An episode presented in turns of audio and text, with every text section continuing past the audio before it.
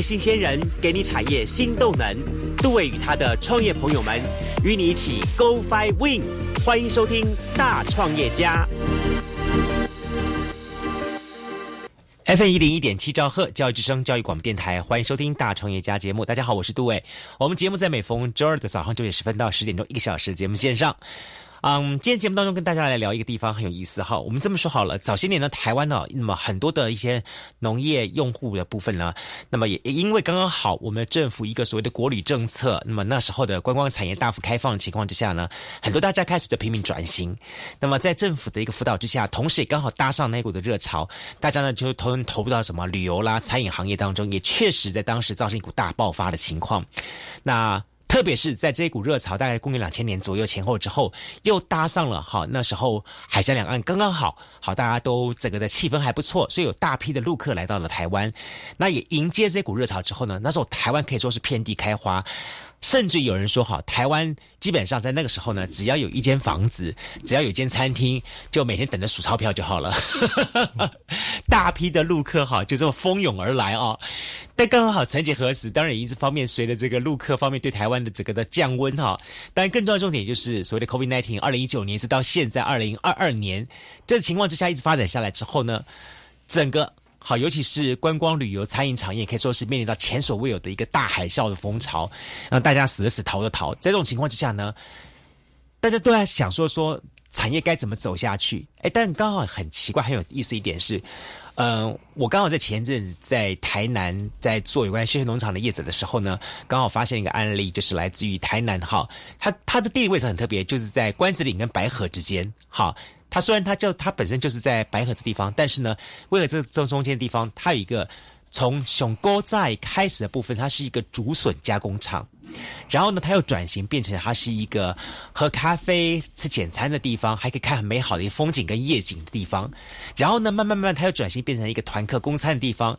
这些年呢，它又试图的转型，把自己变成一个度假村。好，这边有一个一一个非常有意思的案例，我就特别邀请到了他们的二代目哈，算是第二代的经手经营者，啊，这一对这个双胞胎兄弟哈，来了节目当中跟大家来分享他们的故事，他们就来自于这个台南哈白河的虎山驿站的吴凯强跟吴凯健两兄弟来节目当中跟大家来分享到他们的故事，哎，欢迎两位。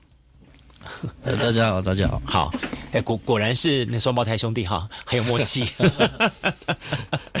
哎，我我也会很好奇来，先聊一下好了，先跟大家来分享一下虎山的故事好了。虎山为什么叫做虎山？因为因为附近有虎头皮吗？嗯，我们虎山的话，我们这附近是在白河区的虎山里。嗨，对，那我们当初呃会呃以虎山驿站这个名称去营业的时候，就是想要说。呃，在往关子岭的路上提供一个驿站，提供一个旅客休息的地方，所以我们把它取名为虎山驿站这样子。刚好那个地方是一个叫做虎山里的地方，对对对。哦，我我我我我知道说他最早的时候，他好像是呃，高寨西尊叫做什么？诶，十七户十七侯这样这样一个古早古老的名称。那当然地方上后来一个聚落群在这个地方。最早最早的时候，你们家也是农农业户嘛，对不对？对，好做竹笋加工。对对对，这是个什么样的情况？那时候做大概是怎么个情况？跟大家分享一下。呃，我们那时候做竹笋加工的话，主要是以加呃麻竹笋的加工方式，嗯，下去做笋片、笋丝，嗯，还有那个笋尾，嗯。我们把跟那些在地的农民把它采呃，他们去采收，嗯，采收回来之后，我们再去做切片，嗯，然后或者是切断的加工储存起来，嗯，然后再去做贩售，嗯，对对对对对。我那代很多，那当年很多这样子一个店在那地方，然后变成那些欧美 k 店啊什么之类这样子。对，那当初怎么会想要把好这么一个竹笋加工厂变成一个供应餐厅的地方？是你爸爸的想法，呃，会变成餐厅的话，主要是，呃，那时候餐厅，呃，爸爸那时候有去越南做竹笋加工的投资啊，那在那边接触到越南咖啡，嗯哼，他觉得越南咖啡它蛮特殊的，它是以用滴漏的方式下去做，那喝起来的也还不错，他就是想说，那爸爸。去越南工作的时候，妈妈在家里，不然就是做个咖妈妈在家里卖咖啡。对，妈妈在家里做咖啡简餐好了。你爸爸没有想到说说妈妈在家里享清福，竟然还叫妈妈在卖咖啡，真的是哈、他会觉得说所以爸爸两边，是企业家，没有错。他会觉得哎，两边都有那个收入。收入的话，应该是一个不错的选择。应该是这样讲，是说爸爸可能去那边看到越南的咖啡很有特色，然后他可能觉得说，因为我们白河如果有呃越南我的咖啡的话可以帮我做这件事情的话，嗯刚好可以弥补这一个。可能有有时候会很很无聊的时间，嗯然后也赚赚钱这样子，对对啊嗯，对所以他是企业家。OK，一开始今天是卖越南咖啡跟卖简餐，怎么样子？怎么这个原来是说针对一些散客？我因为我知道说说曾经很多台南人、老台南人就说，对于到你们家这个店的地方来吃简餐、喝咖啡，然后看夜景是有这个深刻记忆的。但曾几何时怎么会想转型变成一个团客公餐的地方呢？因为其实那时候原本做简餐，然后后面到每每逢过年的时候，都会有那种家族的一起要来用餐，然后他们才会在想说，那我们你们能不能提供一个不是属于个人份简餐的那一种东西，嗯，变成要做菜的方式下去做，嗯。然后我们后来也是想各种方法好，那既然这样子，我们也简餐也做，那合菜的部分也做，那做到到最后，因为主要是腹地比较大，然后停车场其实都都很方便嘛。那相对于来说，关子岭是一个观光景点，所以游览车都会经过。嗯，那也是某一天突然有一台游览车开进来，就想说，诶，奇怪是用餐的嘛？然后想说，好，没关系，反正今天人手也都还够。啊，结果他们一进来也是开始问说：“哎、那你们有做合菜，那会不会想要做游览车的部分 OK，？” 对，然后才后来才慢慢接触说：“哦，好，那没关系，游览车来，那我们一样是做生意就接嘛。这一定是爸爸的决定。”对对对，哦，果然，你爸爸是企业家，对，但是这一很多钱。赚很多钱那一方面，因为其实从小讲真的也没什么零用钱，对啊，所以对于说我、可能我一天就可能收个很多钞票进来的那种观念，其实啊。对于我们来说，钱接触到。其实都要等到我们可能大学那时候才会比较有那个感觉啦。哦你知道吗？他们家这个点的位置很特别，它刚好位于白河跟关子岭之间。嗯，你可以赏莲花去，你也可以夏天赏莲花了啊、然后到了冬天去泡温泉。然后呢，不管赏莲花、泡温泉，反正就是中间一定经过他家。嗯，所以它中间就是一个中途站那个概念这样子。对，所以我就说说，当初我去看过这个地理位置的时候，我觉得其实觉得说，嗯，这个点真的是很棒的。不管南来北往，一定经过这点。嗯，但相对一点是，它也有好，它也有最坏的地方。就是既然都是南来北往，大家都把它当成它是一个中途休息站，吃了就跑，打带跑的一个概念。对所以。当后来他爸爸决定把这个房子盖下去之后，让大家来经营住宿的部分来说，我觉得这个其实很精准的打到了一个市场，很漂亮。就我我自己不晓得，后来我慢慢有做过，刚好有几次呃做活动，然后进碰到过旅行社之后，才知道旅行社的这些游览车的司机们，他们很喜欢就是五点钟吃完饭之后就不要再跑出去了。对，你们就给我那个地方好好的休息，然后卡拉 OK 给他一唱，唱完就好好睡觉了。对不然你还带着我还还要晚上再开带着车子到处跑，哦，那个那个脸是臭的，真的是难看。对对对，完全没错。所以 OK 做了这件事情，但是爸爸后来就要又又帮你们两个做了一个决定，大学一个是念两个都念念过外国语文嘛，对不对？对，好我是念日文，你念日文吗外文。外文嘛，对不对哈，OK，都会希望你们从小先打底，先学好之后到国外去看一看。嗯，好。替你们俩选择的国家叫做澳洲，去当澳客。对，对。那时候也是澳澳洲 working holiday，那时候才刚开始的初期吧，在两两三年的时候，嗯。那因为我自己的大姐，嗯。她也是念呃外文的，嗯，那时候她是算是澳洲打工度假的第一批过去，哦，那在那边也是呃可能做呃导游的助理，嗯嗯嗯，对，还有一些其他的工作经验，然后甚至于因为做导游助理，那时候也是带团出去旅，呃，出去旅游才认识我现在的那个姐夫。嗯嗯嗯，对，那那时候他是在做那个大呃硕士论文的时候去打工度假，那时候去的时候大概半年左右，他就跟打电话跟我爸爸说：“哎、爸，我我我不回来了，我要在这边 继续再打工度假下去。”他会觉得说：“哎、哎呀，怎么这么突然？”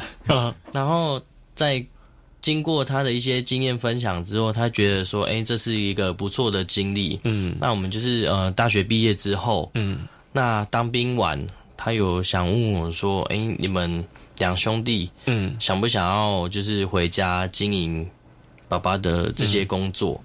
那我们说好啊，嗯。就自己也有兴趣啦，就回来试试看。然后他说没关系，你们想要回来经营，嗯，那你们先出国去打工度假，嗯。去个一年回来去闯闯。嗯啊，去学习一些经验之后，再回来用心经营这样子。那那时候我们就过去了。，OK，好，所以老爸就交代一个任务给你们，对到澳洲去，重点不是去打工跟度假，重点是学经验。对对 OK，好，所以我我据说好像老爸交给你们任务是，你们两个人这个每三个月换一个新的陶给，然后不断的去滚动式学习，是吧？对对对对对。怎么怎么说呢？凯翔来跟他分享。因为其实那时候主要家里还是以餐厅为主了。嗯，那那时候也是想说能尽量学一点当地的餐厅的一些料理。那毕竟澳洲其实很多国的人都会在那边生活嘛，所以我们也是有接触到不一样的餐厅，比如说呃比较港式的餐厅，或者说日式寿司店，或者其实台湾的餐厅也也在那边开蛮多的，所以我对于我个人来说，我自己也是带了三间餐厅左右。嗯，对，那当然也是多少偷一些偷师哈。偷一些技巧回来。啊哈对对对对对，哎呀、你觉得比较起来了，外国餐厅跟你们家这个两边比较起来，最大不同点在什么地方？最大不同点哦，其实因为餐厅有大有小啦，所以它变成说分的工会比较细一点。嗯。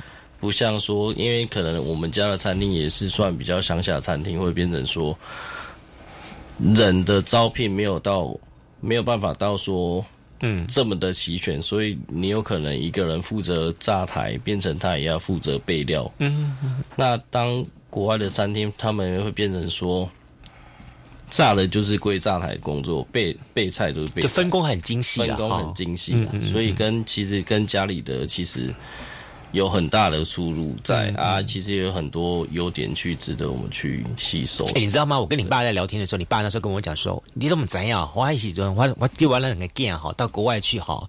然后呢，就说他对这件事情他是蛮骄傲的。嗯他对这两个孩子的这样的布局，然后呢有这样的这样子学习，然后现在反国返回来之后呢，再进一步的投入到他的产业。其实他这这个安排，他是他是蛮蛮有自己一套想法的。嗯，对，哈，所以对于你们两兄弟来说的话，这趟外国经验回到你们家里之后，心得如何？我觉得是一个很棒的一个、呃偷师的一个过程。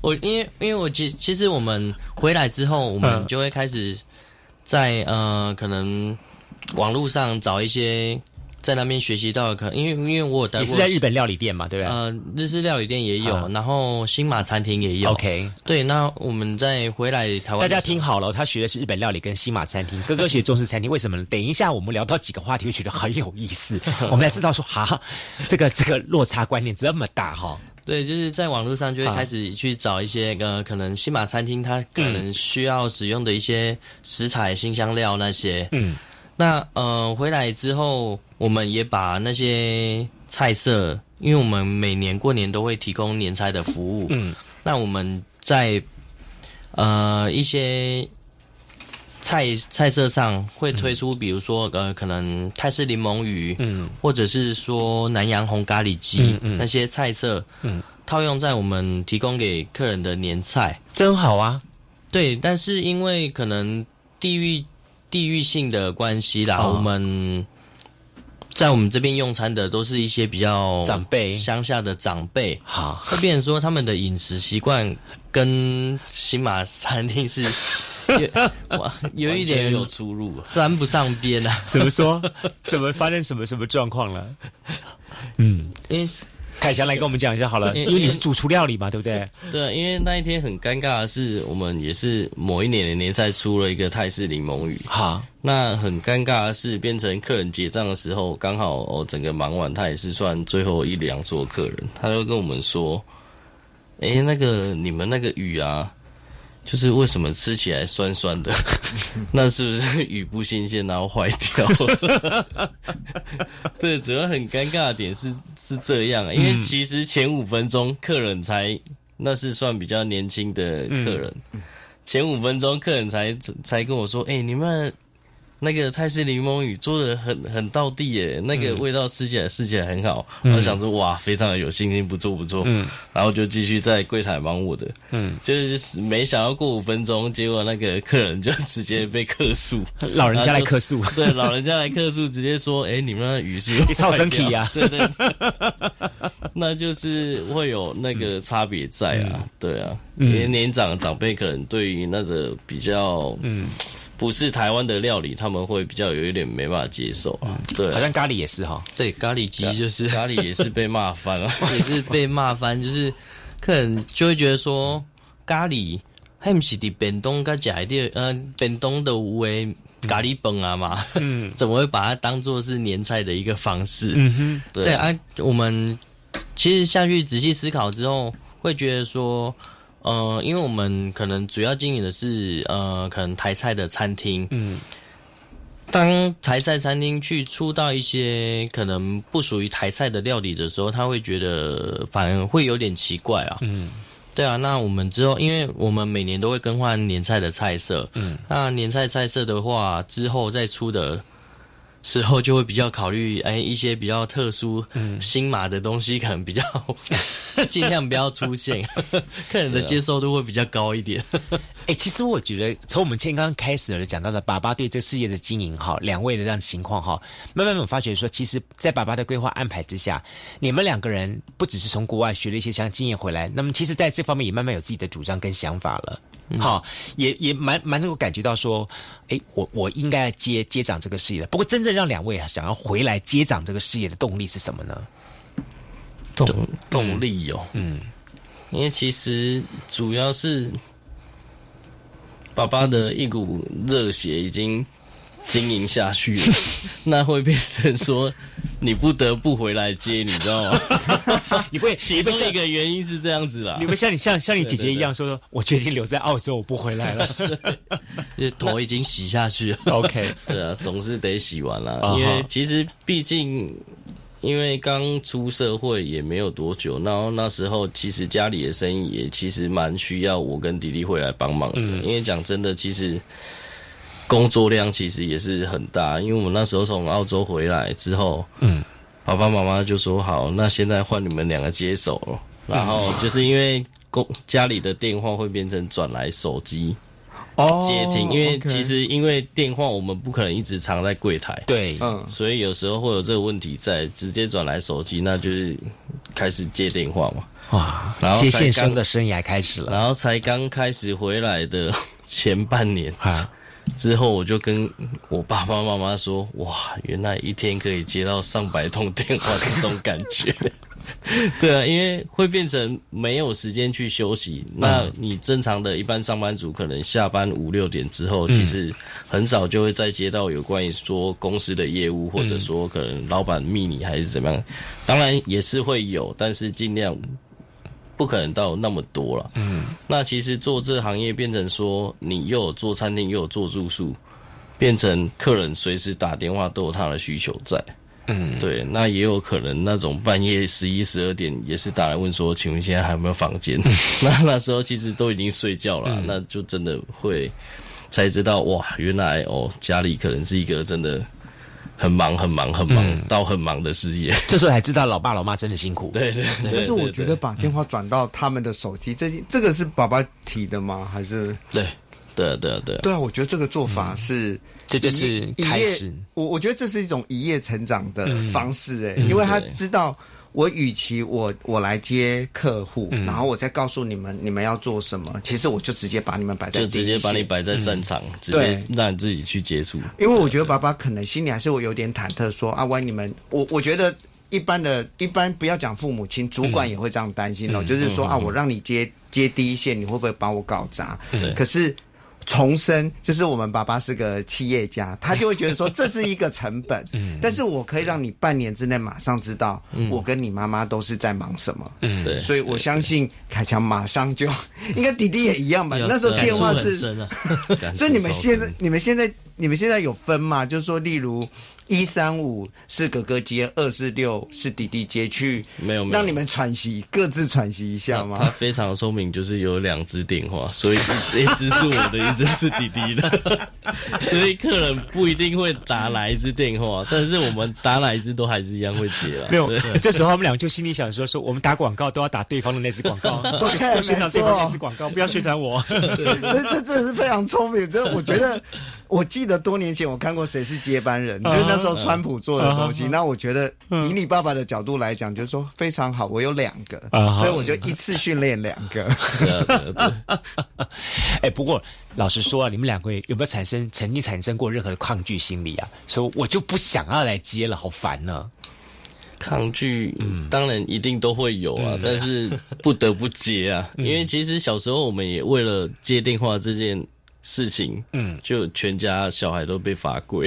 了，为为什么？为什么？对很很很，就是你们家因为现在全家小孩几个啊？呃五个，我有三个姐姐加我们两个弟弟，五个人全罚跪哦。对对对，我靠。就因为那时候可能大概国小的时候，哦。就是也是因为电话没有接，因为主要那时候是做竹笋加工的工厂，啊，那工厂当然是也离电话很远，那小孩子都在家里看书、看电视嘛，啊。那其实当然离电话就很近。啊，那结果也是姐姐推弟弟去接，弟弟又不要，然后就说姐姐你去接啦，就电话响了十几声啊。然后之后就电话就挂断了。嗯。然后爸爸就想说啊，家里电话应该是有人接了，嗯哼。啊，不然怎么会挂掉？就没有再打。结果回来问说，哎，刚刚电话谁接了啊、然后姐姐看我们，然后我们也看姐姐，她想说，所以电话是没有人接的意思？然后一生气气的就直接把五个小孩子叫过来跪，他说：“你知道一通电话没有接到，就等于损失十几万的订单吗。然后，因为对于我们来说，我们不懂得那个接电话的重要性，因为毕竟那个电话就是生意的来源嘛。对，那我们其实那时候小时候只有想到，哎，接电话又很烦，又不知道是谁打过来，又不知道要干嘛，然后我们又对于那一块又不懂，然后又要叫爸爸妈妈要去接，然后又很远，又懒得动，嗯。啊，就因为我们从那时候才知道说接电话的重要性是从那时候开始，嗯。啊，所以从澳洲回来开始接电话，其实有时候你连中午在休息，已经都呈现恍神的状态，你还是喂，然后跟客人答非所问啊。对，然后那个客人就说：“没关系，我知道你在睡觉，那我半小时后再打给你好了。”因为你 他都知道你在睡觉。对，因为他说，因为我问你的，跟我回答的，跟完全是他不要的东西。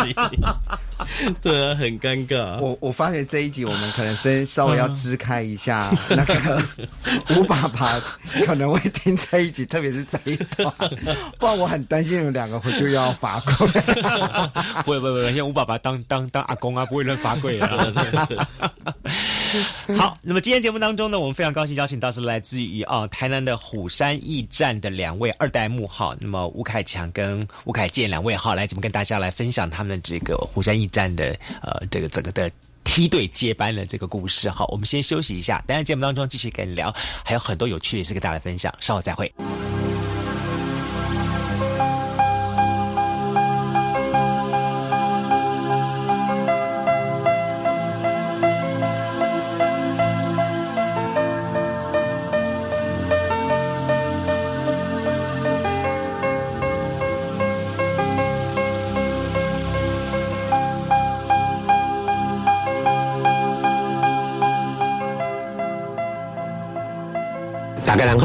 是健保署署长李皮忠医师。健保行动快易通 A P P 会使有咱预约疫苗施打，也是有咱查询咱疫苗接种的记录、快筛甲 P C R 检测结果。透过使用虚拟健保卡，会使有咱的居家医疗、远距医疗甲视讯诊疗，更加安全、更加方便。疫情期间，大家人爱戴嘴安，在十四手咧，请大家人多多使用健保行动快易通，和咱的防疫更加安全。以上广告由健保署加机关署提供。高中职毕业后，你想做什么呢？我已经决定申请青年储蓄方案，先去工作或是当志工，累积经验，未来会更有方向。听起来好棒哦！先工作，政府每月还会额外帮我储蓄一万元，三年可以存三十六万元哦。那我也要参加。好哦，一起上网申请，时间到一百一十一年三月十六号截止。详情请上青年教育与就业储蓄账户专区网站。以上广告由教育部提供。振兴经济，一人五千，耶！长照机构著名补助，一人最高六万。哇，怎么领？只要您的亲人一百一十年在合法立案的住宿机构住满九十天，因纳税状况补助。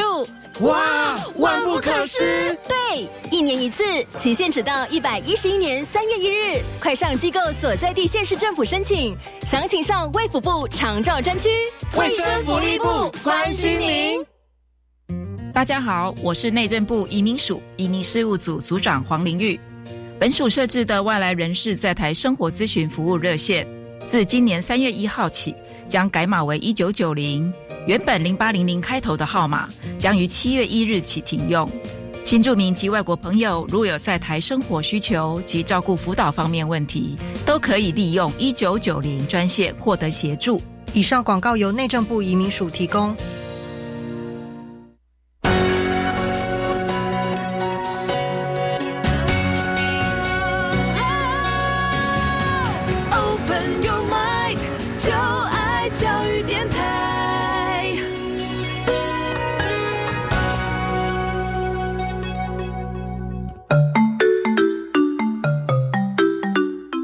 教育广播电台高雄分台，我们的收听频率是高平地区 FM 一零一点七，恒春地区 FM 九九点三，澎湖地区 FM 九九点一，江南地区 FM 一零七点七。欢迎您收听教育电台所制播的优质节目。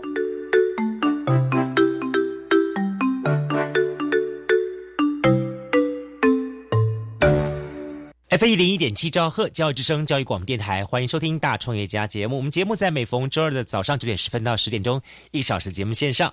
那么今天杜伟跟 Allen 我们两位呢，特别邀请到了两位好朋友来节目跟大家来分享他们的这个算是成绩家族的一个故事啊。呃，来自于台南白河的虎山度假村。虎山这个地方呢，应该必须要谈到他们的父系、他们的父亲、父职辈的部分，从一开始一个竹笋。的加工工厂，那么一步一步一脚印的，到现在变成一个准度假村的规模，这其中经历了非常非常多东西。然后我刚才跟第一段落当中跟两位聊过之后，我发觉这真的。呃，吴爸爸是一个非常具有前瞻性的企业家。刚我们才知道说说哦，原来吴爸爸在在人生奋斗当中好多故事，你们还这么如数家珍了啊！对，包含了这个台南第一家的这个有点像是超商，好生鲜超市这样的一家店，开在这个台南七美医院大桥这个地方的，好也是爸爸搞出来的。然后呢，这个台南第一，应该说或者是说台湾第一家的这个越南咖啡，好越南式的低肉式咖啡店，也是爸爸的创造出来的东西。啊，这一路上走过来，其实爸爸有很多的一些创意的想法。哎，我我自己想想回问两位说哈，呃，爸爸对于你们的他有这么多的期待跟想法话，那爸爸的成就这么多，你们两位站在他的面前，你们是怎么来看待跟爸爸的这个互动呢？那尤其是爸爸在企业产业当中有这么多的成功案例，他的眼光其实是非常好的。那有一些事情你要跟他沟通的话，你们怎么沟怎么沟通呢？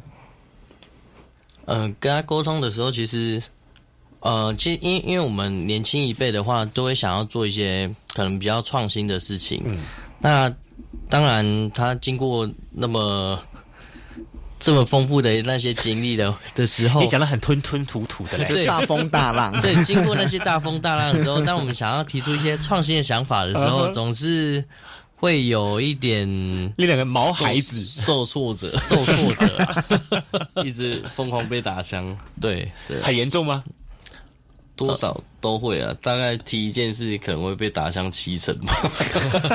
有这么严重啊？对，举个案例好不好？举个案例。对，我知道说你们家在刚刚在盖那个呃别就住宿区的时候，就有点这样的一个状况发生，是不是？呃，住宿的话，就是因为呃地板的话，嗯，因为我们呃民宿的外观就是比较呃民宿外观那个颜色谁挑的？爸爸挑的，好，我相信他是一个很有特殊艺术才华的人，好特别，橘色，对，橘橘色，没有听众有兴趣的话，可以 Google 一下，真的，对，全全台南唯一全栋橘色的建筑，对，就是因为我们会觉得说，那时候在呃挑选地板建材的时候，我们会想，呃，年轻一辈会想要用抛光地砖的方式下去做，嗯，可能跟。呃，建筑的里面设计会比较匹配，比较符合。对对对。那在他呃，民国八十三年就是盖的我们自自己住的那个住家的时候，他使用的是那个大理石的建材。嗯，他会觉得说，呃，我房子住了那么久的时候都没有一些维护维修的问题。嗯，就是地板推脱还是很亮啊。嗯，那他会觉得说。用这个比较对之后的维护会比较好啦，嗯哼，比较不用伤脑筋在之后维护的部分。是当这个跟我们年轻人的想法就是会有冲突啊，嗯，对啊，那时候也是冷战了快一个礼拜，也是 最后妈妈出来调停才会。听你这个冷战，好说的很很很尴尬，是有到很严重的地步吗？就是可能。在家里工作的时候，遇到的时候，呃，一人走一路啊，然后就 这几乎都没有吃饭的时候，一起吃饭的时候也都没有讲什么话，吃一吃就走了。对，啊 哎，你们家加起来是三个姐姐加上你们两个，总是五票，哎，再加上一个妈妈是六票，你爸爸只有一票，哎，六个打一个还还打不过吗？其实有点打不过，他是关键少数唯一的一票，所以其实爸爸对于一些事情是。很认定，那么他就有他坚持的想法，对，很难去改变。嗯，当然，其实他，呃，我们年轻一辈，其实说真的，也是在做一些决策的时候，蛮需要听取他一些经验啊。因为我跟我哥哥在讨论一些事情决策的时候，嗯，最终下决定之前，都还会是还是会听听他的想法是怎么样啊。其实。听他跟他讲过聊过之后，哦，我们才会觉得说，嗯，爸爸还是有他的道理在的。但爸爸也有听，也有听你们的的时候吧？对，也是有啦，也是有。比方说，因为那时候呃，疫情的时候，我们还是觉得说，第一次第一次疫情的时候，在二零一呃二二零二零那时候，然后我们疫情那时候也是。没有什么订单，嗯，那在呃二零二一这时候五月份那时候开始三级警戒的时候，嗯，呃那时候餐厅都没有办法呃应呃内用，嗯，那我们就决定说，不然我们来改卖防疫便当好了，哦，卖便当，对，卖便当好了，然后经过两个礼拜的筹划，就六月一号开始开卖，嗯，但起初可能爸爸也是觉得说。便当小物能够赚多少钱嘛？对，便当这种东西，他他就是抱持这种想法啊。其实 我们不太看好了，不太看好啊。说真的，我们很明显可以感受到，但是真的，我们那个鄙夷的眼神，对，他会觉得他一方面是也是抱着观望的态度啊，想说好没关系，那我让你们两个年轻人去试试看，试试看看你们能闯出什么名堂出来。嗯哼。啊，那时候也是，因为我们地点在于白河市区跟关子岭的中间，嗯，那我们就想说，如果要客人来我们店里买便当的话，说实在有点困难，因为买便当可能就几分钟的事情，然后中午午休赶快吃一吃，嗯，那我们就想说，好，那没关系，我们就做一做，做去白河市区卖，嗯，主动出击啊，主动出击啊，然后其实一开始的时候也是。所以哥哥做，你负责卖。嗯，我们一一一起做，一起做一起卖。对啊，对对。那时候刚开始做的时候，也是怕怕的，量不敢做多。对啊，你第一次做几个？大概十个吧。第一次订单哦，订单有接差不多二十几个。那现场的话，因为其实刚开始我们是做预约制啦，预约制有做，然后就可能想说奇怪，在那边等客人的时候，为什么不多做的便当，嗯，让那些没有预约的客人也也买到。然后刚开始想说，好，先不要做多，因为怕怕的，不然先做个十个十，诶，十五至二十个，嗯。然后后来卖一卖，结果哎，其实好像卖得完呢，啊，半小时就没了。啊，不然再多一点点哈，再多个五颗，然后就是这样子慢慢卖，哎，但是后来订单也其实慢慢有在成长，因为其实其实我们也是白河最贵的便当啊，因为我们那时候卖，其实白河市区一个便当顶多八十五就已经有点到极限值，嗯嗯，那我们那时候其实定出。的便当价格一个是一百块哦，那最高的有到一百二，那比照高雄市区嘞，对对，哦这个价格，那所以其实付糖，对，而且还没有付糖，也没有富养乐多什么之类都没有。然后我们那个时候想说，嗯，没关系，就赌赌看嘛，因为毕竟你做的便当就是要做的与众不同，嗯，对，嗯，那如果都要跟大家做一样的便当的话，那何必嘞？嗯，对啊。然后我们就是故意挑，呃，可能看起来是比较高级一点的餐盒，那透明的盖子，让客人可以去看到里面当中菜色丰富丰富程度了。嗯，对。那因为在刚开始我们准备筹备的时候，那时候也是因为，呃，我三姐在北部也是开一间是日式简餐的店，那她那时候也是有在做一些日式便当的餐盒。那那时候也是那两个礼拜，其实跟她。寻求到蛮多的专业的东西，比如说摆菜要怎么摆，然后食材的抓成本那一类的方式。那后来其实便当的成绩也做得还不错。嗯，刚开始爸爸也是蛮不肯定的啦，然后就觉得。啊，赚不了多少钱，你们大概只大概胡搞瞎搞一两个礼拜，你们就没有信心了。嗯哼。但是其实六月一号开始做做做，慢慢成绩哎还不错，做到一天可以做到两三百个便当。哦。然后那光光是现场卖的一餐就可以卖到一百多个。嗯哼。对，那预约的就可能两三百个便当。嗯。那这样其实成绩还不错了。刚刚对于。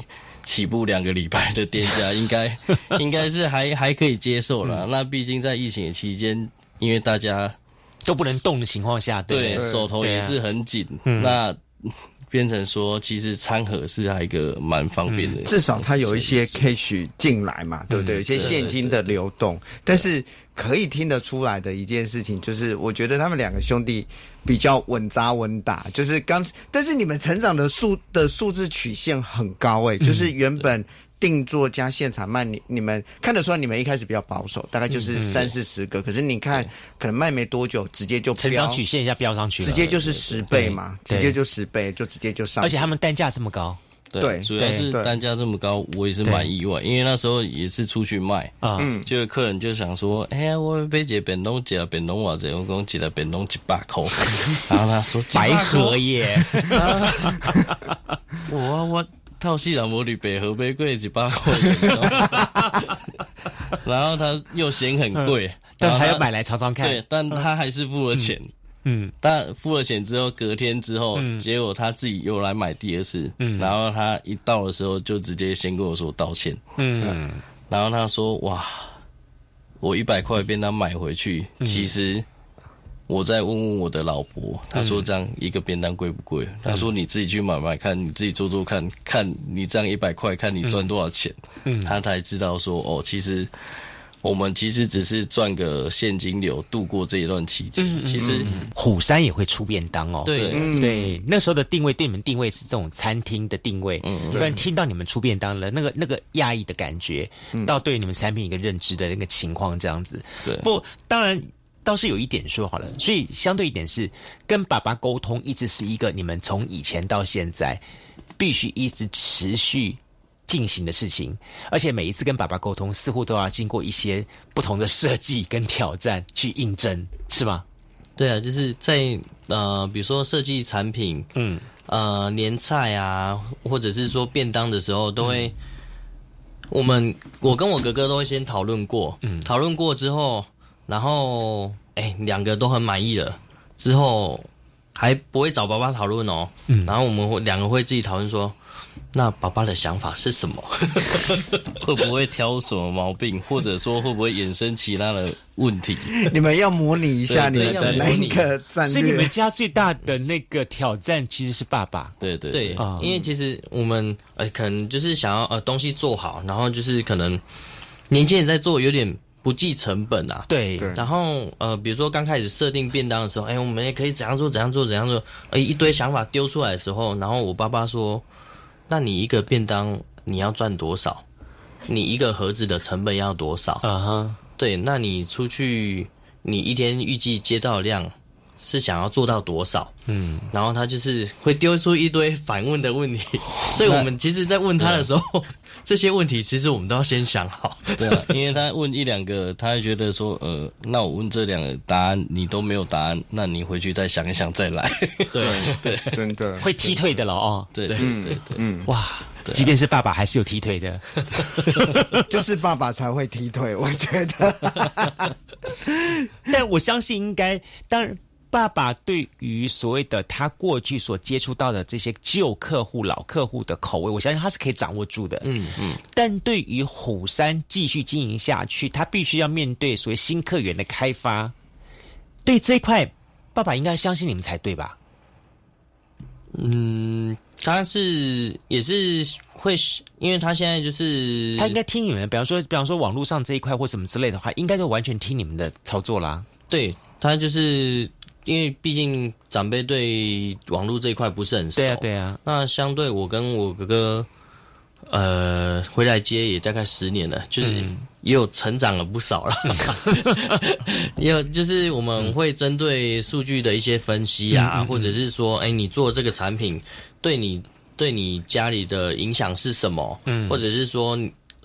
呃，设计什么促销方案对你来说会有产生什么效益？其实我跟我哥哥都会开始去分析这些东西，去跟他做沟通之后，嗯，他们就是会觉得说，哎，好，那没关系，你们两个去试试看。其实之后，呃，我觉得因为经过这次疫情，其实我跟我哥哥也，我觉得也成长了，也成长了蛮多的 啊哈，因为其实。疫情这次真的是给我们两兄弟上了一个很大的一课。嗯，那我们因为在以前的时候，以前刚回来接，就是想说，哦，反正我事情做完就没有我事了。嗯，然后那时候，哎，可能新的苹果手机一出来，我就想说，哎，要不要换新的苹果？对，金钱都没有什么概念的时候，然后。在这次疫情，真的是给我们两个上了很大一课啊！嗯，对啊，所以所以精准的来讲，说这个疫情对两位最大的冲击，是一下子感觉平常就是很习惯的那个来客，然后那个金流一下子突然间可能两三个月突然间中断，这个的影响对你们是比较有震撼的，有震撼吗？很震撼，所以那时候你们全吓到。第一个月 应该是吓到，所以那时候还记得那时候你们当下的反应是什么吗？就是当下的反应，主要是那时候因为变成说，毕竟团客嘛，钱来的快，那当然货款相对来大，出去的也快。哦，那变成说你必须要持续的资金进入之后，你才有办法去复合的那些货款跟贷款嘛。嗯，那变成疫情刚开始的时候，结果。单子光一个礼拜就推了上百张订单了，那会变成说你餐餐也退，住宿也退，那一瞬间你的金元金元就是都断掉，归零，哦哦哦，那变成剩下的你要怎么去？只有一直烧老本啊。那过了五月十五开始。过了一个礼拜，想说完了不行不行。其实我们便当是在最后一个礼拜赶出来。嗯哼，哦，对，OK。然后后来想说，我们只能朝这个步步骤先下去做。嗯，对啊，因为其实那时候冲击真的很大。那熬了一个月，短暂的那个金流，嗯，瞬间有进来一点，其实真的不无小补了。那万一那半年其实都没有卖那个便当的话，其实。自己真讲真的也撑不太下去，而且有就是那种士气。很慌很慌，主要会慌，就是一下子本来看固定流进来的那个数字，一瞬间没有，所以弟弟弟有讲说，哦，就是学到一个经验，就是你们后来会，你们兄弟会讨论，呃，整个的资金的分配啦，或什么，开始走到那一块的部分了吗？对，还是会往后一直下去看啊。那比如说，不再是会变成说我可可能我下个月要缴多少钱，嗯，你必须是看到半年后的那些资金，你必须要。大概会判断一下下，万一最坏的那万一你这笔钱什么该花，什么时候不该花，哪一笔要先支出，哪一笔要先修复嗯，会变成说你必须要去盘算到很精简，嗯嗯，你才能去灵活运用到那些的钱呐，嗯，会变成说你一瞬间的，如果又来再来一波，就真的是你没有剩余的钱下去做，那就只能真的破产。哎，如果二零二二又来一波呢？哎，但 但先来看这里有没有扫地。但但我先拉回来是说，那那个时候爸爸的角色嘞？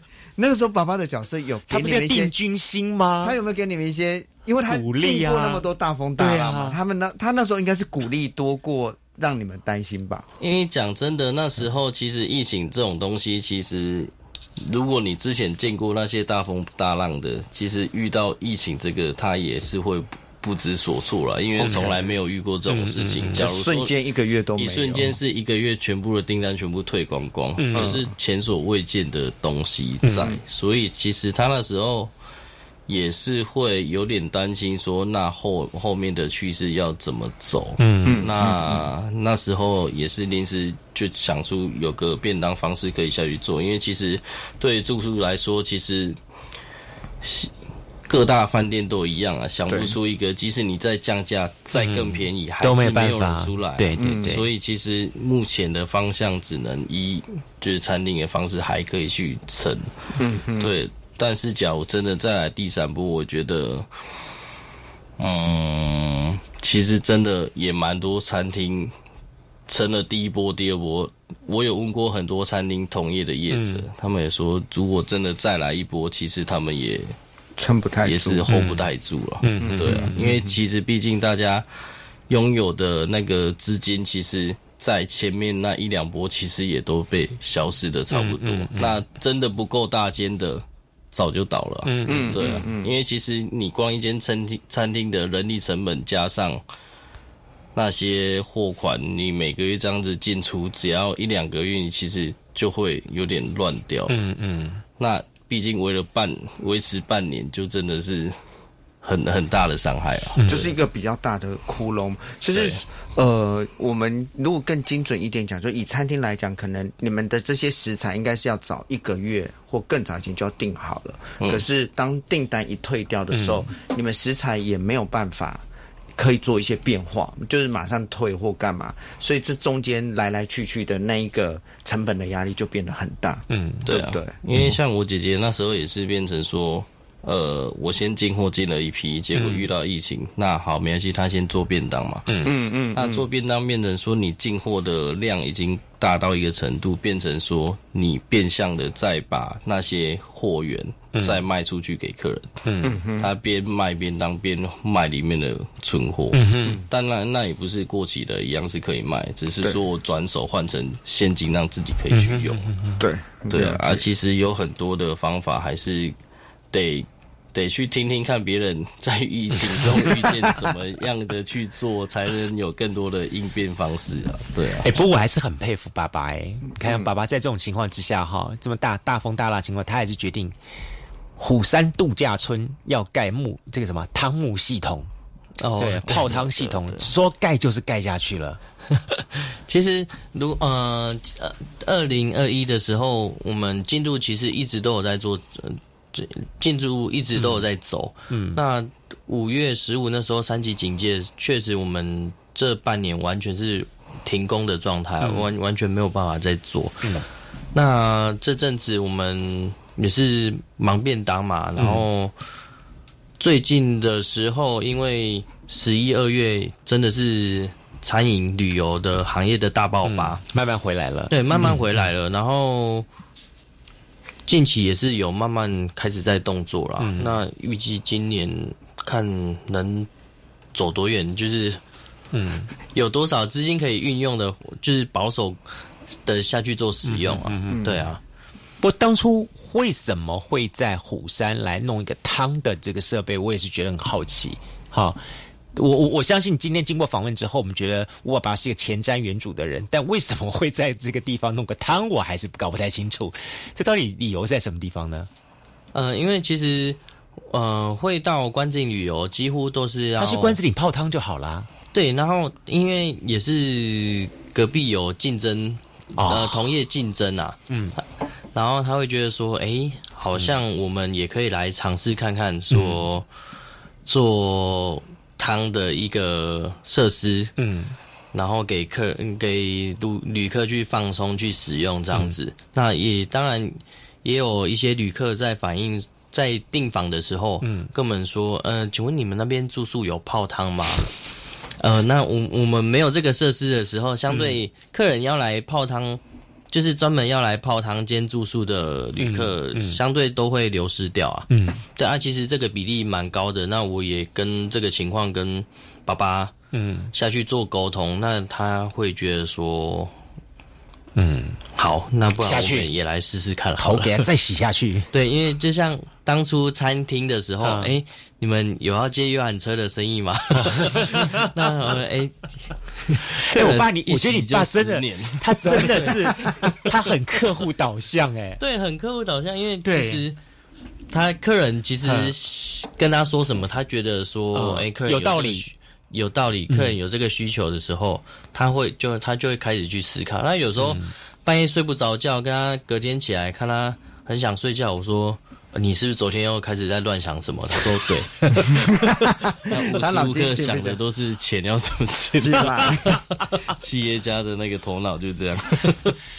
所以老实说了哈，对于父亲这么一个这样子的一个生活跟这样的东西的话，你们两位，你们你们怎么看？你们会觉得说爸爸是一个你们期待模仿的一个对象呢，或者是说你们觉得在你们两位将来接手之后，他可以有一种不一样的方法展现？呃，其实因为现在爸爸年纪也大了啊，其实呃，爸爸在我跟我哥哥心目中，嗯，就是呃一个偶像的存在啊。那像我在我手机，等一下哈，那个什么 什么什么吴敬贤啊，青山玩曲那个也是偶像哈，现代蔡依林也是偶像哈，那那个不同的不同年代啊。因为我我们因为像我手机里面昵称就是哦背影老爸，然后那个哇，这是新的背影哎，手手机的昵称就是虎山之柱老爸。对，其实他在我们心目中地位其实是一个很。很很具有一个高知识的人的存在啊，嗯，对，因为其实我们很多的经验跟实物的经验，还有面对客人的应退进退，加上说整个企业的营业走向，其实对他对我们来说，其实多了很多的帮助了，嗯，对，那其实。